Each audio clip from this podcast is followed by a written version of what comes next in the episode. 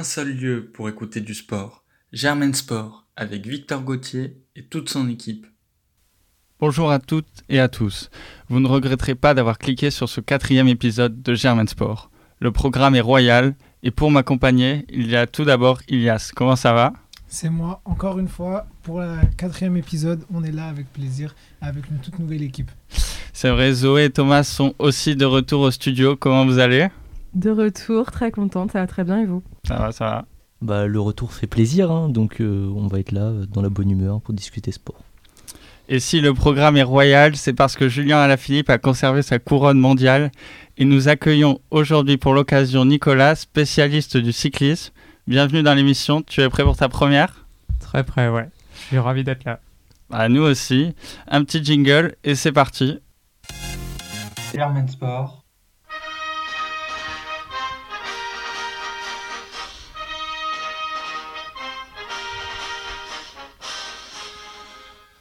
Une nouvelle Marseillaise pour la deuxième année consécutive au championnat du monde de cyclisme avec la victoire de Julien Alaphilippe. Après une performance fabuleuse, le Français s'est offert un second sacre mondial et il revêtira pour une seconde année consécutive le maillot arc-en-ciel. Je te laisse nous faire le résumé de la course, Nicolas. Alors, on avait un circuit de 268 km en Belgique entre Anvers et Louvain avec un parcours digne des meilleures classiques flandriennes ou wallonnes selon les circuits. D'abord, une première échappée s'est dessinée assez facilement, sans, grands enjeux. Mais c'est déjà à partir de 180 km de l'arrivée environ que les premières attaques d'envergure ont eu lieu. Je pense notamment à celle qui a conduit Benoît Cosnefroy, Magnus Kort et Remco Evenepoel en avant de la course. Enfin, à environ 60 km avant l'arrivée, la vraie bagarre entre les grands favoris s'est déclenchée à l'initiative du Polonais Michal Katowski, dans la montée du Moskostrat. Il a emmené dans son sillage à la Philippe, bien entendu, mais aussi Stibar, Colbrelli, le grand favori belge Van Aert, Stuyven, son coéquipier, ou encore Mohoric. Valgren, le Danois, les a rejoints quelques kilomètres plus loin, avant qu'Alaphilippe entame sa grande croisade d'attaque. Une première à environ 55 km de l'arrivée, infructueuse. Une suivante à 51 km de l'arrivée. Seul Sonny Colbrelli a réussi à le suivre. Van Aert n'a pas pu. Toutefois, ils ont rapidement été euh, rattrapés par l'effectif belge. Evenepoel a ensuite mené un train d'enfer pour son équipe et pour les autres équipes, diront les mauvaises langues. À 22 km de l'arrivée sur la boucle finale, Valentin Madouas a emmené son leader à la Philippe dans la montée de Moskostrat à nouveau. Et Alaphilippe a entamé une quatrième attaque. C'est la quatrième des cinq. Elle n'a toujours pas marché, mais à 17 km de l'arrivée, il lance une dernière offensive à l'amorce du dernier tour dans la montée de Saint-Antoine, qui est loin d'être la plus dure du circuit. Et cette fois, surprise, aucun coureur n'est en mesure de le suivre, pas même l'Américain Nelson Paules. Toutefois, celui-ci constitue un groupe de contre avec trois autres coureurs, Stuyven le Belge, Valgren le Danois et Van Barle le Néerlandais. Ils ne s'entendront pas. Derrière, le groupe Van der Poel-Van Aert ne s'entend pas non plus, si bien que le Français Alaphilippe parvient à rejoindre l'arrivée en solitaire après 17 km d'échappée. Et il conserve son maillot de champion du monde, si durement acquis déjà à Imola l'an dernier. C'est vrai, quel magnifique exploit. Il a essayé de nombreuses attaques, il a fatigué ses adversaires. Il a certes attaqué, mais ils ont dû suivre. Et puis quand on l'a vu partir seul, on avait tous peur qu'il le rattrape, mais finalement il a tenu. Il y a eu peu d'entente derrière. Les favoris étaient piégés, Van Aert surtout, la grosse déception belge, tout le public l'attendait. Moi, il m'a complètement déçu, hein, surtout qu'on a vu euh, que son coéquipier Remco Evenepoel était lui en forme, il a multiplié les attaques, il a roulé. Et au final, euh, le destin de la Belgique euh, reposait sur euh, Jasper Stuyven qui a fini quatrième, donc pas de Belge sur le podium.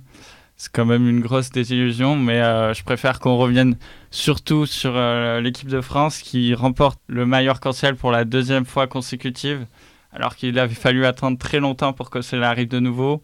On peut saluer le, le très beau travail de Thomas Vauclair depuis qu'il est sélectionneur de l'équipe de France. Et encore une fois, la Philippe qui attaque, qui attaque, qui attaque et qui gagne, c'est ça qu'on aime voir. Hein. Bah, effectivement, depuis que Thomas Vauclair est à la tête de cette équipe de France, on sent un changement de stratégie dans l'équipe française. On sent une équipe française qui s'assume, qui est très offensive, qui a beaucoup de panache. Et euh, ça s'est à nouveau ressenti lors de ces championnats du monde. On l'avait déjà très largement remarqué sur les championnats d'Europe deux semaines plus tôt, où Benoît Cosnefroy avait pris la médaille de bronze. Et là, la stratégie française a été à nouveau d'harceler tout le peloton depuis euh, les premiers kilomètres finalement. Et tous les coureurs de l'équipe française, à un moment ou à un autre, ont durci la course, ont lancé des offensives. Barguil, Laporte, Madouas, Cosnefroy, ils ont tous été à l'aventure Gis aussi. Et euh, Julien Lafilippe est parfaitement rentré dans cette logique. Il a mené 5 attaques en tout. Le but était vraiment de fatiguer les autres équipes, de fatiguer les Italiens, les Belges, les Danois. Et l'idée derrière, c'était soit de réussir à s'isoler, c'est ce qu'il a fait, soit de protéger le sprinter de l'équipe, Florian Sénéchal, qui effectivement est resté à l'économie aux côtés de Van Aert et, des autres favoris. Ce qu'on peut d'ailleurs noter aussi, c'est que, d'accord, l'équipe belge a été très décevante, ça, je pense qu'on est tous d'accord euh, dessus. Mm. Enfin, surtout Van Aert, euh, Venepool, lui, c'est sûr qu'il a géré. Mais même les, toutes les équipes euh, qu'on pouvait attendre sur ces championnats du monde ont été finalement assez en retrait. Le Danemark avait une équipe monstrueuse et finalement, que ce soit Asgreen, Kort, Pedersen, on les a pas du tout vus. Heureusement, il y a eu Valgren pour prendre une médaille de bronze. Pareil, l'Italie, ils ont été toujours à contre-temps, ils ont eu pas mal de malchance, ils ont des coureurs qui sont tombés, euh, ils se sont retrouvés piégés, ils ont dû rouler beaucoup derrière Evenepoel par exemple.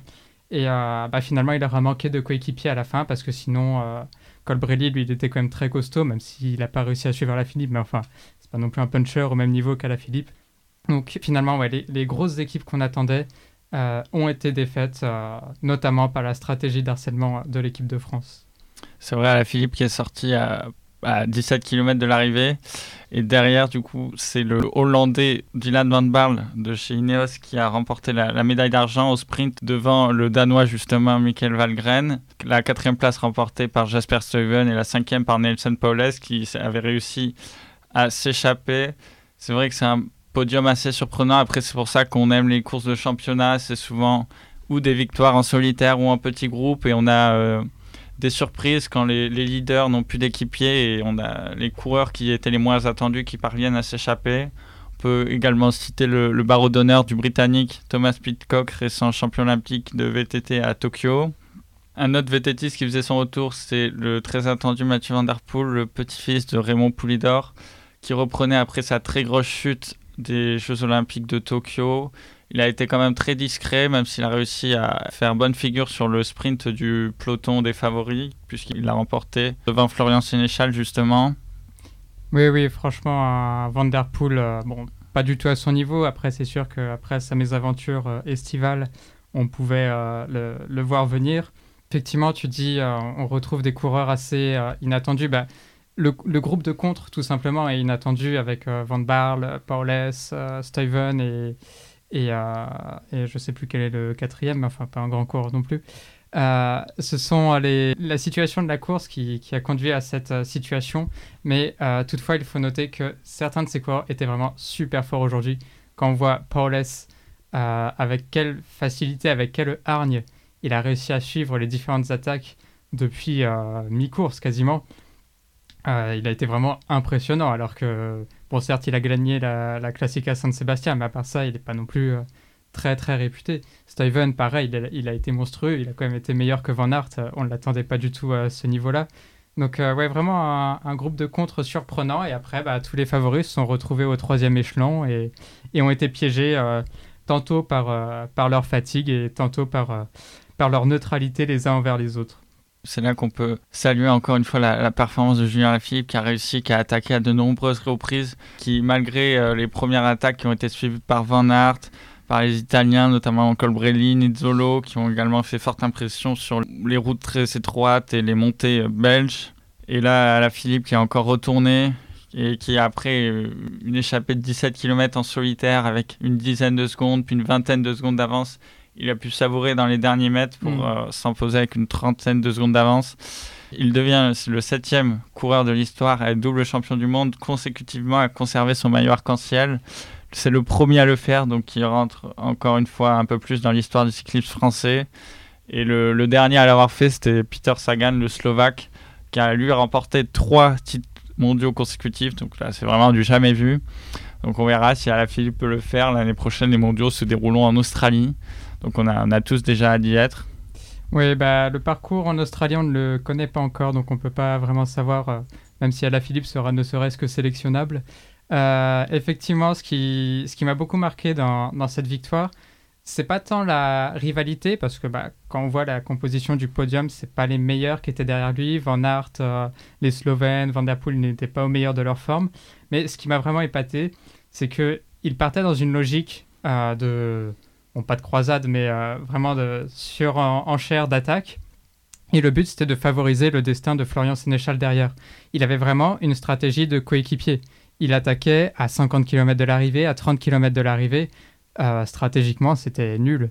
Et pourtant, il a réussi à en remettre une dernière dans la plus facile des côtes du circuit. Et enfin, les autres, ils étaient morts derrière parce que normalement, ils sont capables de le suivre à ce moment-là. Et Mm. donc, ouais, il a vraiment fait preuve euh, d'une d'une d'une persévérance et, et d'une force physique euh, assez étonnante. Mm, C'est ça qui fait la marque des plus grands champions. Et on va enchaîner avec la course femme qui s'était tenue samedi dernier. Qu'est-ce que tu peux nous en dire? Alors exactement, donc euh, qui s'est déroulée la, la veille euh, des hommes. Euh, étonnamment, la course a été beaucoup plus difficile à se décanter chez les femmes. Euh, je dis étonnamment parce que d'habitude les, écarts de niveau entre les femmes sont beaucoup plus importants que chez les hommes, si bien que assez rapidement on se retrouve avec une demi-douzaine de, favorites euh, qui se jouent la gagne et puis derrière c'est sauf qui peut. Eh bien cette année, euh, c'est un peloton, alors un peloton de 20 ou 30 coureuses qui se sont présentées sur la ligne d'arrivée. C'est un scénario d'ailleurs qu'on a retrouvé dans d'autres catégories, mais chez les hommes, ça n'a pas du tout été le cas. Et donc, à l'issue de ce sprint, alors les Italiennes ont super bien joué. Euh, on avait euh, la, championne italienne euh, Elisa Longo Borghini qui a lancé le sprint pour sa sprinteuse Elisa Balsamo et qui l'a fait en fait de manière assez cinglante, de manière assez inattendue et qui a réussi à prendre le reste du groupe un peu au dépourvu, à prendre quelques longueurs d'avance avec sa leader dans la roue.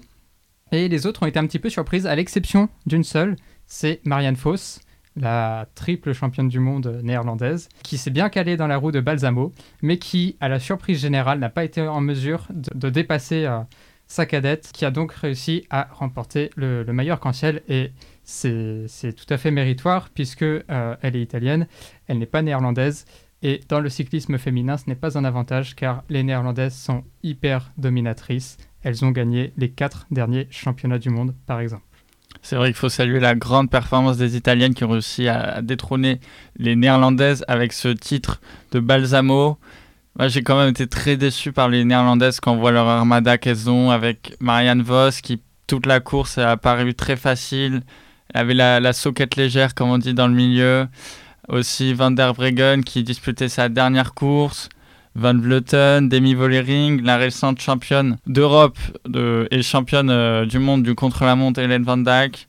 Donc on a l'habitude souvent de les voir attaquer, de s'isoler. Là on n'a pas vu grand-chose, donc euh, ça reste quand même une déception. Surtout après l'échec, l'énorme échec des Jeux Olympiques. On les attendait au rebond. Je, je dirais que la stratégie néerlandaise chez les femmes a été aussi mauvaise que la stratégie belge chez les hommes. Ah. C'est-à-dire qu'avec la meilleure équipe, en plus elles étaient surreprésentées en nombre, elles ont tout misé sur leur leader, Marianne Foss, et euh, bah, elles se sont fait avoir.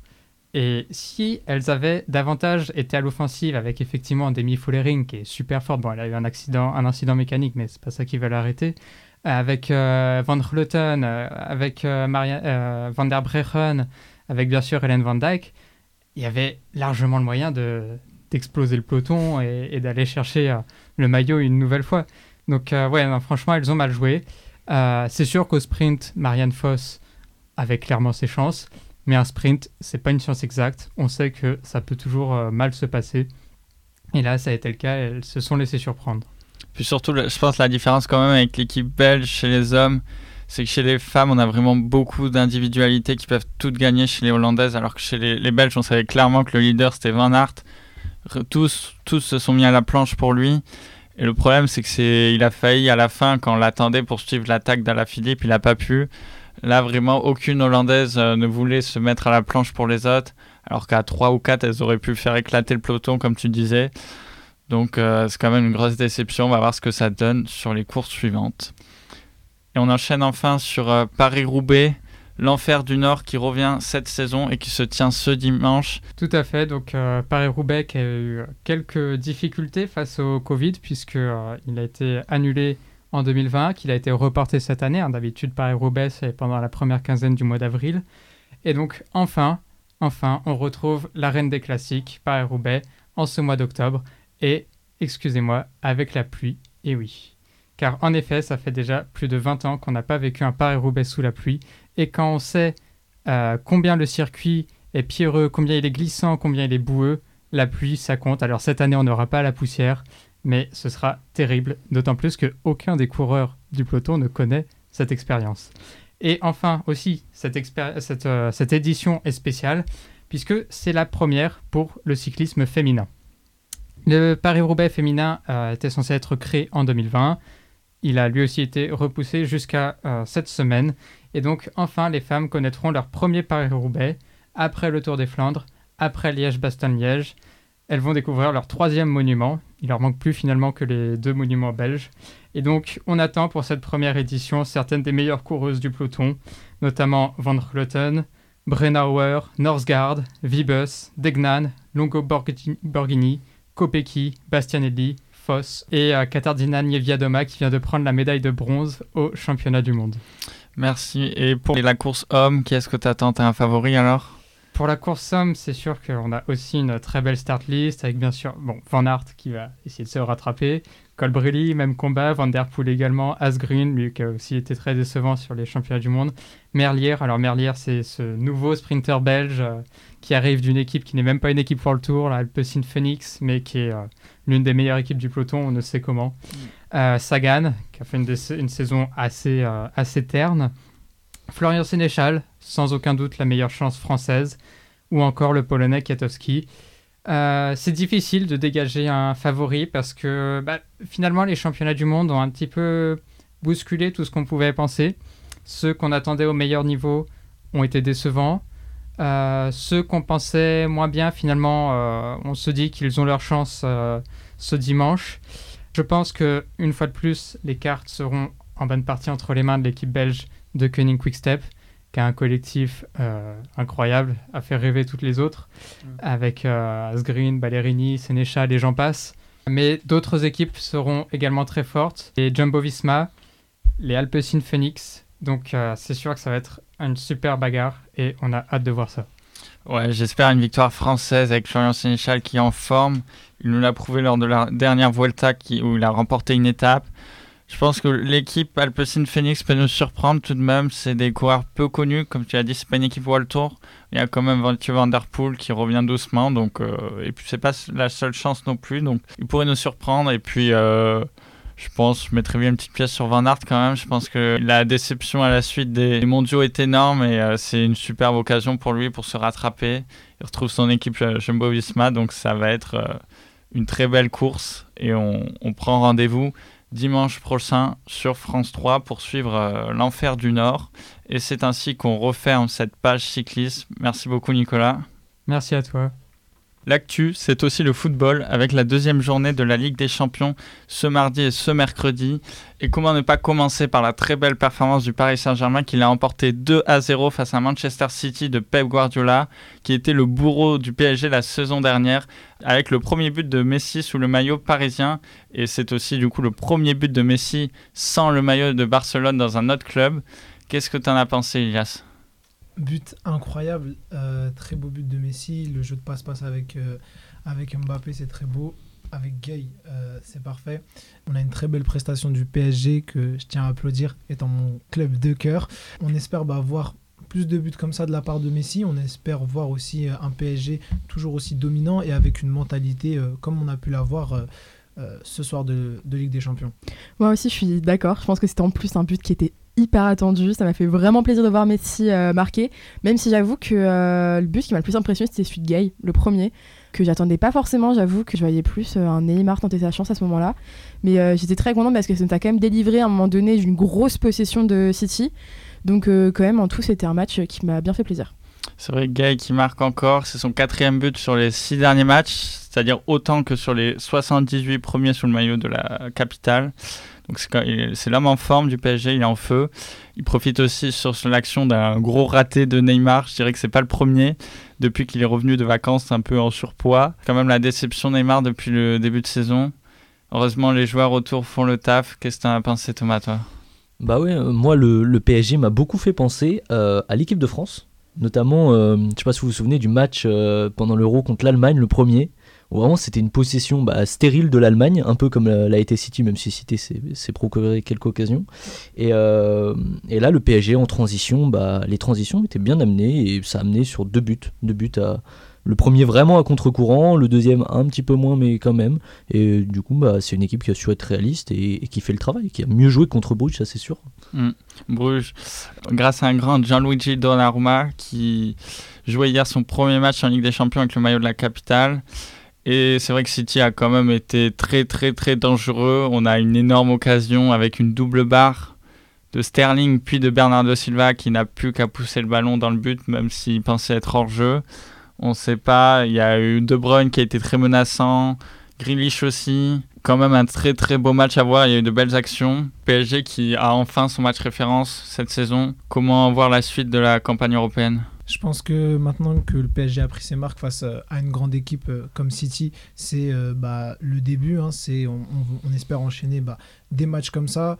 Passer les poules, je pense que ça va pas être compliqué. On le disait la semaine dernière, on avait quand même quelques doutes. On se disait que si le PSG avait euh, le même match contre City qu'il avait fait contre euh, Bruges, ça allait être très très compliqué de, pouvoir se projeter en Ligue des Champions cette année.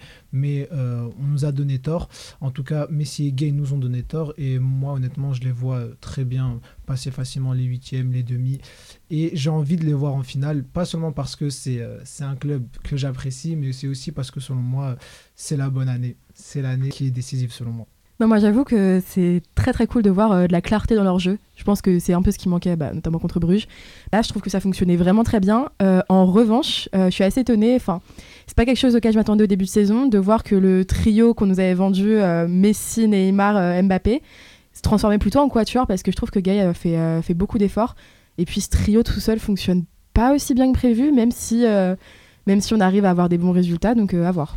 Et moi, j'aimerais, j'aimerais nuancer un peu. J'ai l'impression que Paris, ça jouait bien, mais ça jouait pas aussi bien qu'il pouvait. Et il faut souligner quand même qu'il y a eu contre-performance de Manchester City. Enfin, outre les occasions manquées, Manchester City, ils ont fait un match où ils étaient beaucoup dans le duel physique, ce qui leur ressemble pas tellement, parce qu'en première ligue, c'est une équipe qui joue fin, euh, qui va faire beaucoup bouger. Et là, dès les premières minutes, c'était beaucoup de duel physique, il y a beaucoup de fautes, euh, euh, qui, ils prennent des cartons très tôt dans le match. Et euh, bah, il y a quand même contre-performance de City, et Paris, a su en profiter. C'est aussi la marque des grandes équipes, et c'est en faisant ce genre de choses qu'ils vont pouvoir aller loin dans la compétition. Ouais, je suis d'accord avec toi. Surtout, euh, on a vu que De Bruyne aurait pu, aurait même dû prendre un carton rouge juste avant la mi-temps pour une énorme semelle appuyée sur euh, Gay, qui heureusement n'a pas été blessé, mais on se demande ce que faisaient les, ar- les arbitres dans le VAR. Et au final, le PSG qui se retrouve premier de son groupe après deux matchs et à la surprise générale, égalité avec Bruges, puisque les, Belges ont réussi l'exploit de s'imposer en terre allemande à Leipzig sur le score de 2 buts à 1. La qualification semble donc compromise pour Leipzig qui a toujours 0 points après deux matchs et après avoir joué Bruges qui était censé être l'équipe la plus faible.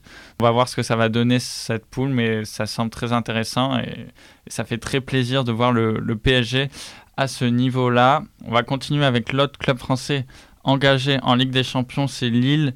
Lille qui s'est déplacé chez les Autrichiens de Salzbourg. Et là, ça s'est pas très bien passé puisque les Lillois se sont inclinés 2 buts à 1. Ils auraient dû ouvrir le score plus tôt. Et là, la, qualification semble compromise après seulement un point en deux journées. Après, c'est vrai qu'il peut y avoir des regrets après le premier match face à Wolfsburg où ils auraient dû largement s'imposer. Là encore, les attaquants étaient un peu fantomatiques. C'est vraiment dommage. Vous pensez quoi de Lille? Ça va être compliqué? Bah, ça va être compliqué, oui, parce que euh, Séville il joue pas à son meilleur niveau, parce que euh, Wolfsburg peut faire encore mieux, parce que Salzbourg ça va être une équipe compliquée à aller chercher au match retour aussi. Et, euh, ouais, après, euh, sur la physionomie du match, je trouve que quand même Lille a subi et que la victoire de Wolfsburg n'est pas totalement volée, même si c'est sur deux pénalties. Euh, mais là où sont vraiment les regrets, et c'était la même chose au match aller, c'est quand on voit les résultats à côté. Le match nul entre Séville et Wolfsburg, c'est à ces moments-là qu'il faut aller chercher les points.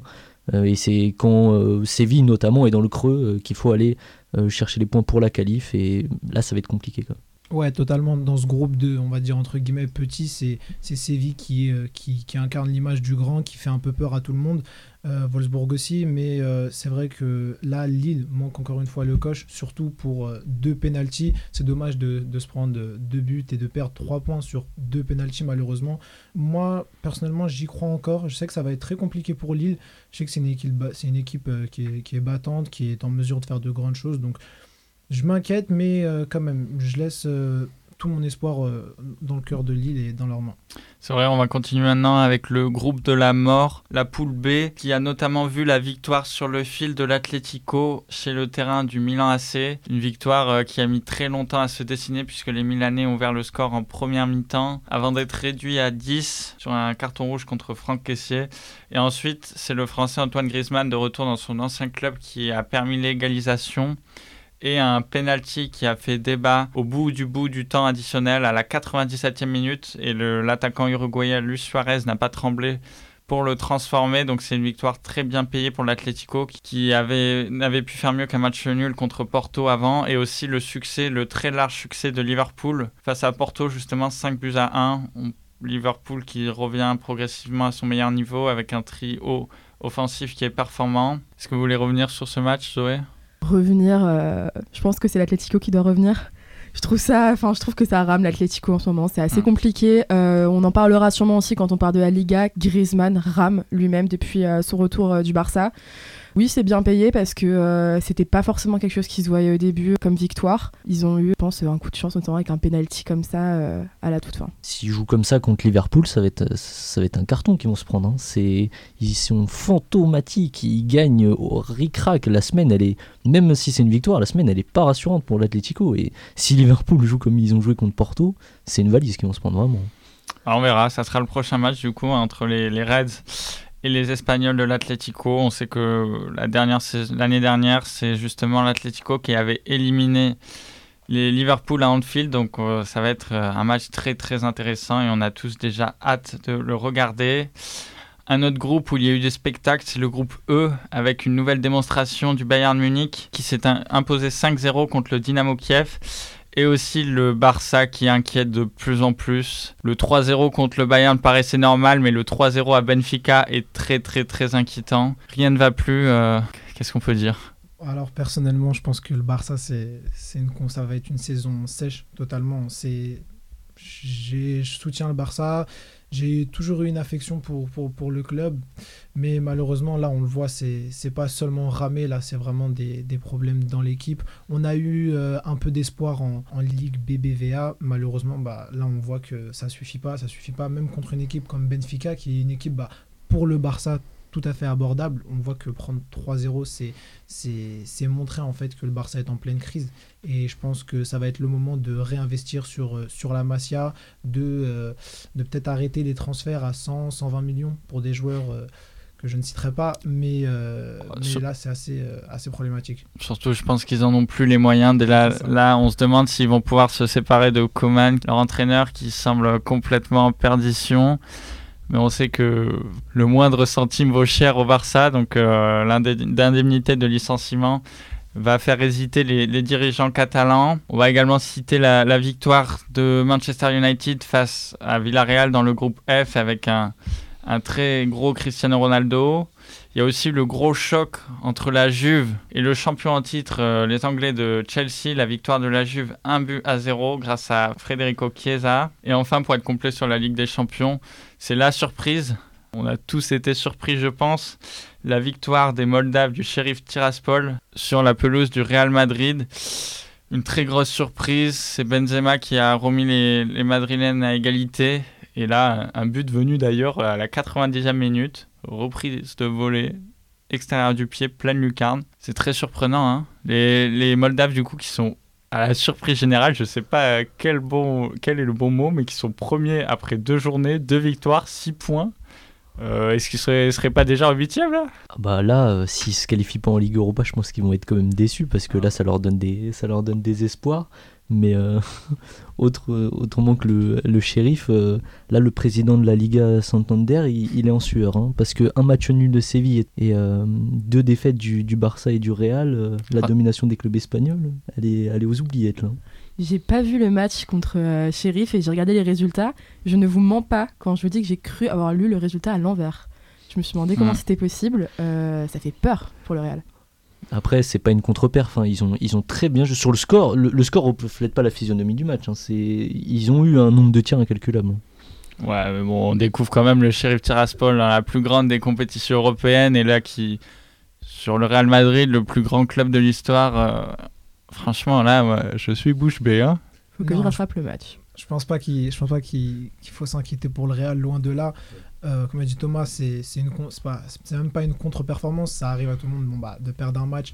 Tant mieux que ce soit un match de poule et pas euh, plus tard en, demi euh, voire même en, en finale. Euh, mais moi aussi, j'ai été vraiment très très très surpris de voir le 2-1 même si c'est on va dire un petit score, c'est quand même le shérif qui abat le Goliath et donc surtout ça me fait plaisir de donner tort au président du Real de Madrid qui voulait l'année dernière mettre en place sa Super League pour justement laisser de côté des petits clubs comme celui-ci. Mm. C'est vrai que le président du Real Madrid doit être très déçu. On va maintenant enchaîner avec la Ligue Europa avec ce soir deux matchs compliqués et importants pour Monaco qui se déplace sur le terrain de la Real Sociedad qui est deuxième en Liga, rappelons-le, et Marseille qui, qui reçoit lui le Galatasaray, le club turc très expérimenté qu'on a l'habitude de retrouver en Ligue des Champions, donc ça va être un très très gros test. Et enfin, Lyon reçoit les Danois, un club un peu plus modeste, les Danois de Bromby. Et enfin, Rennes, le dernier club français engagé en Ligue Europa Conférence, qui se déplace chez les Hollandais du Vitesse Arnhem. Donc on espère qu'ils vont pouvoir engranger les points pour être bien placés dans leur poule où se trouve également Tottenham. On va maintenant enchaîner avec un tour d'Europe des championnats. Brièvement, qu'est-ce qu'on peut retenir? Et on commence par la Ligue 1. Et oui, quoi de mieux que commencer par notre championnat français En cette huitième journée de Ligue 1, on attendait tous, euh, on redoutait même le match de Lens-L'OM avec tous les débordements qu'il y avait eu auparavant. Finalement, la surprise, elle a été sur le terrain. C'est trois buts pour, pour Lens et deux pour l'OM. Malgré une très belle prestation de Payet, ça se termine euh, sur une victoire de Lens et une victoire méritée qui leur permettent euh, de rester à la seconde place et de, de mettre euh, l'OM à la troisième. On a eu une correction de Nice, euh, Nice qui a, on va dire les termes, giflé Saint-Etienne, Saint-Etienne qui se perd totalement en cette saison, vraiment Saint-Etienne qui n'arrive pas. Et pour ne pas rester trop longtemps sur, sur cette correction, on va passer directement à Monaco qui, contre Clermont, a posé ses trois buts. Trois buts, Monaco qui, qui s'en sort bien cette saison et qui semble bah, pouvoir tout simplement espérer euh, accéder au, top 3. Le PSG euh, fait front à Montpellier avec un match. Euh, le, P- PSG qui enchaîne les victoires, qui bah, maintenant en Ligue 1 n'a aucune défaite. Ça annonce un grand PSG, un PSG qui nous fait plaisir et qu'on aime, qu'on aime voir jouer avec l'attaque qu'on la connaît. Très très rapidement, la, huitième journée a été marquée par beaucoup de rouges. On a eu euh, des rouges euh, à Lyon contre Lorient, on a eu des rouges euh, à Lille, Strasbourg, on a eu des rouges à Troyes et Angers pour des matchs qui se terminent bah, sur un 1 partout, un 2-1 et un 1 partout. C'est vrai, il y a beaucoup de rouge. Moi, j'aimerais quand même revenir sur les Verts de Saint-Etienne. C'est quand même très très inquiétant. N'ont toujours pas remporté de match. Après huit journées, je sais pas, est-ce qu'il faut déjà agir Il faut changer? Peut-être l'entraîneur, Claude Puel, on, sent rien de nouveau. On a du mal à imaginer comment il peut remettre l'équipe à, l'endroit. C'est vrai que bah là, clairement, les, les Verts ont la tête à l'envers. On va enchaîner avec la, la première ligue. En première ligue, on a eu euh, des, deux trois matchs super intéressants ce week-end, euh, notamment le match d'Aston Villa contre Manchester United. Donc euh, on s'attendait à une domination de Manu euh, sur toute la première ligue en fait, parce qu'avec le retour de Ronaldo, les, arrivées, de Varane et, Sancho. Mais c'est une défaite 1-0 contre Aston Villa avec la petite polémique sur le penalty loupé de Bruno Fernandes qui il aurait peut-être dû le laisser à Ronaldo, on ne sait pas. En tout cas, il y a eu cette séquence très marrante du gardien de Aston Villa qui supplie Ronaldo de le tirer. Est-ce que ça a impacté euh, le tir de Fernandez? Je ne sais pas, mais en tout cas, c'était assez marrant de le souligner. On a eu le gros, gros choc entre Manchester City et Chelsea, euh, avec Chelsea euh, qui est encore meilleur que l'année dernière, alors qu'ils avaient déjà gagné la Ligue des Champions, et Manchester City qui l'est peut-être aussi parce qu'ils ont réussi à dominer complètement ce match. Bon, ils s'en sortent avec une victoire seulement d'un but à zéro, mais ils, dominent, ils ont clairement dominé les Blues. Et puis on avait, euh, on avait euh, Liverpool, le premier du classement, qui euh, affrontait Brentford avec un match plutôt surprenant. On a eu du spectacle. Le match se solde sur un, résultat nul de 3 buts à 3. Euh, donc un match plutôt spectaculaire. Et on finit ce débrief de la Première Ligue avec le match Arsenal-Tottenham, le match de Londres qu'on voulait absolument voir ce week-end avec les deux grands de la Première Ligue, grands entre guillemets bien évidemment, puisque les deux sont en deuxième moitié de tableau et Arsenal qui était dans le, dur hein, avec trois défaites en début de championnat, bah, là qui euh, gifle Tottenham avec trois buts en première mi-temps, 3-0 donc à la fin de la mi-temps et 3-1 à la fin du match, mais euh, Arsenal qui a clairement dominé, euh, dominé cette rencontre. Les deux qui se collent au classement de mi-tableau, c'est assez marrant ce début de championnat. C'est un North London Derby comme on n'aime pas aller voir en tant que fan de Tottenham, évidemment. Ça fait très très très très mal parce qu'objectivement Tottenham a mal joué. Euh, on a eu une première mi-temps euh, hyper douloureuse où on s'est fait totalement dominer par Arsenal. Un but de Son. Merci à Egminson d'exister. Merci à cet homme qui vient sauver l'honneur à la fin. J'avoue que euh, c'était un peu la débâcle parce que même si on a eu ces trois buts d'Arsenal dans la première mi-temps, de toute manière, c'était quand même pas du très beau jeu. Donc personnellement, j'attends quand même mieux de la part des deux clubs. C'est vrai, encore beaucoup de travail pour le coach de Tottenham, Nuno Espirito Santos, qui a remplacé Mourinho cette année, mais ça ne semble pas aller pour le mieux pour l'instant. Un petit mot de, foot allemand avec le Borussia Dortmund qui s'est incliné face à l'autre Borussia, le Borussia Mönchengladbach, sur le score de 1-0, avec l'absence d'Aland qui est de plus en plus important pour son équipe, lui le serial buteur. Le Bayern Munich qui s'est aussi imposé 3 à 1 contre Grösser avec euh, le rouge de Pavard et aussi Offenheim qui, qui, a fait son match contre Wolfsburg qui était pourtant leader et qui a la remporté 3 buts à 1. Un petit mot de foot italien? Oui, donc en Italie, on a eu la, la première victoire de, de, la Juve euh, cette saison, euh, mais victoire euh, pas si rassurante que ça, parce eu 3 buts à 2 et on prend des buts vraiment, vraiment bêtes du côté de la Juve. Ça défend pas très bien en transition. Et bah, surtout, on perd Dybala sur blessure du côté turinois et Morata, du coup, qui vont être absents tous les deux jusqu'à la fin de la trêve. Et euh, bah, c'est inquiétant parce que Dybala est censé être le leader de cette équipe, euh, le leader euh, le leader vocal, je sais pas, mais en tout cas, le leader technique, ça c'est sûr. Il a encore marqué et un joli but contre la Sampdoria. Mais là, cette blessure a fait mal et il sort en pleurs du terrain. C'est des choses qu'on aime vraiment pas voir dans le foot. Et puis, euh, on a eu aussi un derby de Rome. Un derby de Rome avec euh, la Roma qui tient sa quatrième place et la Lazio sa sixième place. C'était plutôt un beau match. Et puis, surtout, le match du week-end, c'est l'Inter contre l'Atalanta. Un match incroyable de 2 buts à 2. Égalité parfaite. Et l'égalité parfaite se retrouve dans les stats, hein, puisqu'on a à peu près le même nombre de tirs, le même nombre de tirs cadrés, le même nombre de passes, la possession est très équilibrée, donc un match vraiment euh, très intense du côté des deux équipes. Et euh, Naples qui, Naples qui euh, maintient sa première place sans grande difficulté hein, contre Cagliari. Et enfin, un petit mot de foot espagnol pour finir ce tour d'Europe. Alors oui, en Espagne, euh, avant de perdre 3-0, le Barça gagnait 3-0 contre Levante. Est-ce que ça leur permettra de se rassurer? Je vous pose la question. On a eu un retour Fati, donc ça fait plaisir de le revoir après euh, une blessure de 10 mois. Mais ce qui m'a aussi euh, inquiété, moi, c'est Alaves qui sort vainqueur contre l'Atlético de Madrid. On a eu un Griezmann qui a marqué, donc certes en, en Ligue des Champions, mais qui, euh, face à Alaves peine, qui, euh, je rappelle, jouait contre l'Atlético Madrid. Euh, L'Atlético Madrid, on peut retrouver Suarez, et là, malheureusement, bah, c'est une défaite, encore une fois. Après, les victoires s'enchaînent pour le Real, donc le Real d'Ancelotti, donc on a un but contre Villarreal, et on n'a pas de but, pardon, on a une absence de but qui nous laisse un peu sur notre fin. c'est un 0-0. Le Real reste premier avec 17 points, et derrière la Real Sociedad, on a Séville qui talonne avec 14 points. Donc on a un trio euh, unique, original, qu'on n'a pas l'habitude de voir euh, forcément en Liga et c'est vraiment intéressant de voir ça. J'attends de voir ce que ça évolue. Est-ce que le Barça va faire son retour? Est-ce que l'Atlético euh, Madrid va se réveiller? Ou est-ce que justement Séville, la Real Sociedad vont continuer à marquer la Liga comme ils le font chaque semaine?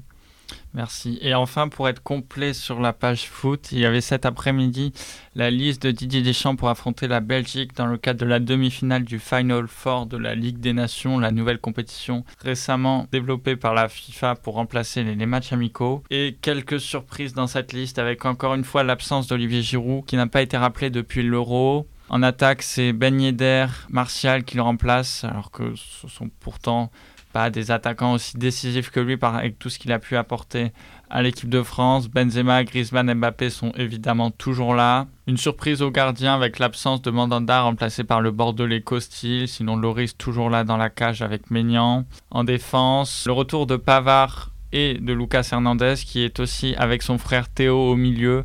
Et les quelques surprises sont Kanté qui est absent car il a été testé positif au Covid, c'est Chouameni qui est encore là, Verretou et le Marseillais Gendouzi qui revient avec les Bleus. Comme chaque semaine, un petit mot de rugby puisqu'il y avait ce week-end la quatrième journée du top 14 et on peut retenir une nouvelle fois la quatrième victoire consécutive de Toulouse qui est leader incontesté avec son succès 27 à 15 face à Clermont.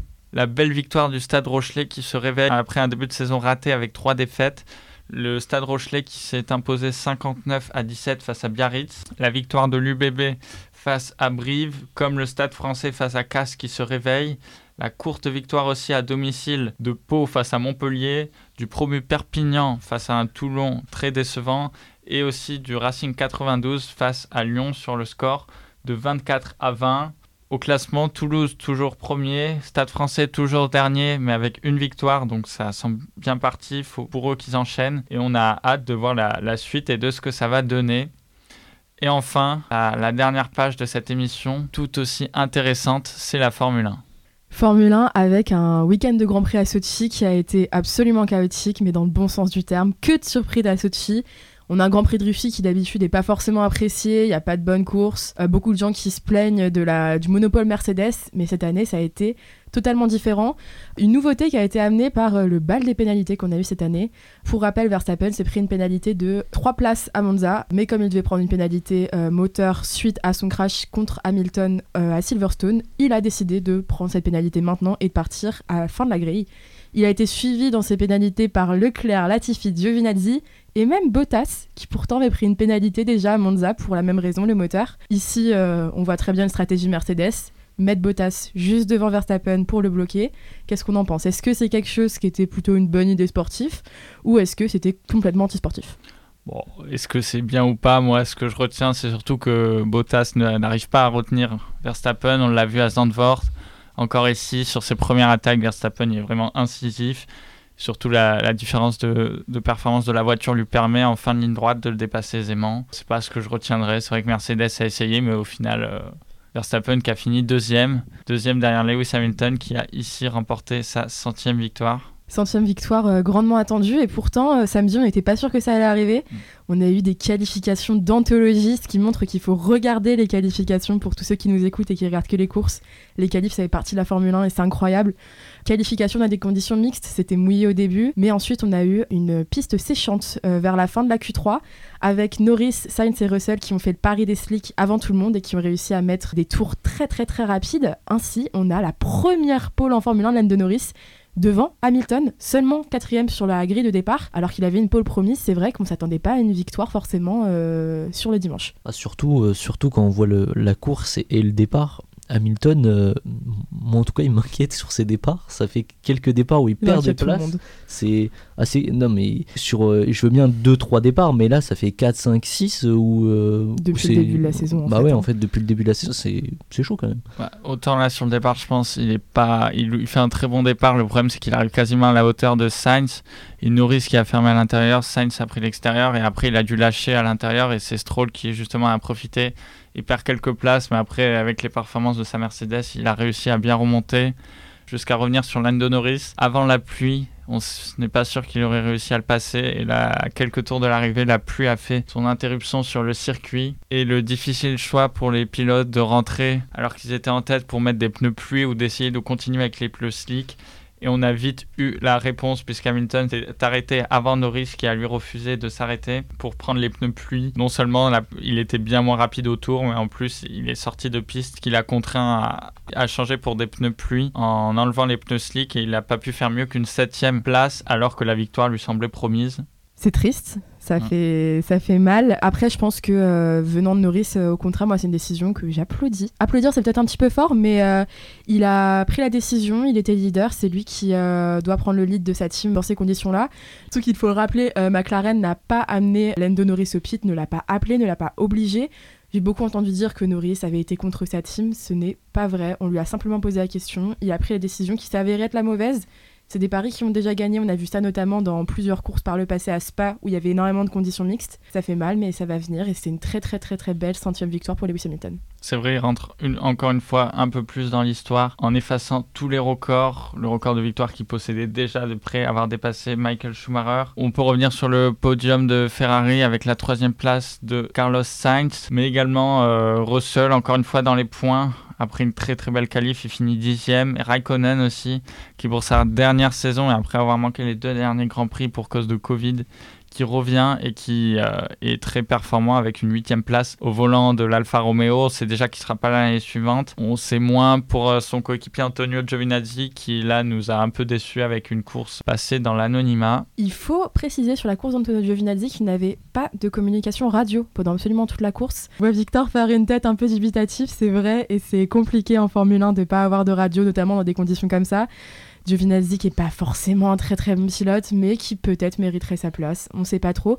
On sait juste par contre que un prétendant au siège qui s'en va, c'est Callum Ilott, qui a signé un contrat en IndyCar pour l'année prochaine. Et en F2, en F3, on sait que la F3 il y a un nouveau champion du monde. F3, nouveau champion du monde, c'est Denis Hugger qui prend le championnat du monde de Formule 3 cette année. On savait que ça allait être lui qui allait le prendre, il y avait plus que deux prétendants et Hugger était largement le meilleur. Il a dominé la saison.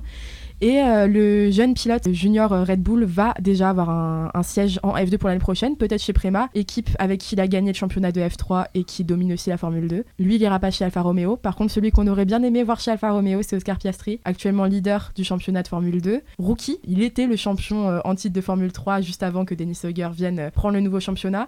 Piastri, il est incroyable, il vient de prendre sa troisième victoire d'affilée euh, en course principale en Formule 2. C'est quelque chose qui arrive pas à tout le monde, c'était arrivé à Russell, à Leclerc, donc on voit le niveau.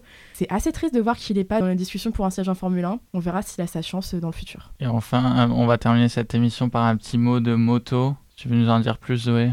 J'aimerais dire un petit mot, oui, euh, en moto, euh, puisque en superbike, on a appris la mort tragique de Ginberta euh, Vignales, le cousin de Maverick Vignales, qui est un coureur en MotoGP euh, que vous connaissez sûrement. Ginberta Vignales n'avait que 15 ans. C'est la deuxième mort euh, dans les catégories moto depuis le début de l'année, puisqu'on avait eu en mai, en Moto 3, Jason Dupasquier qui euh, avait 19 ans et qui euh, lui aussi est décédé.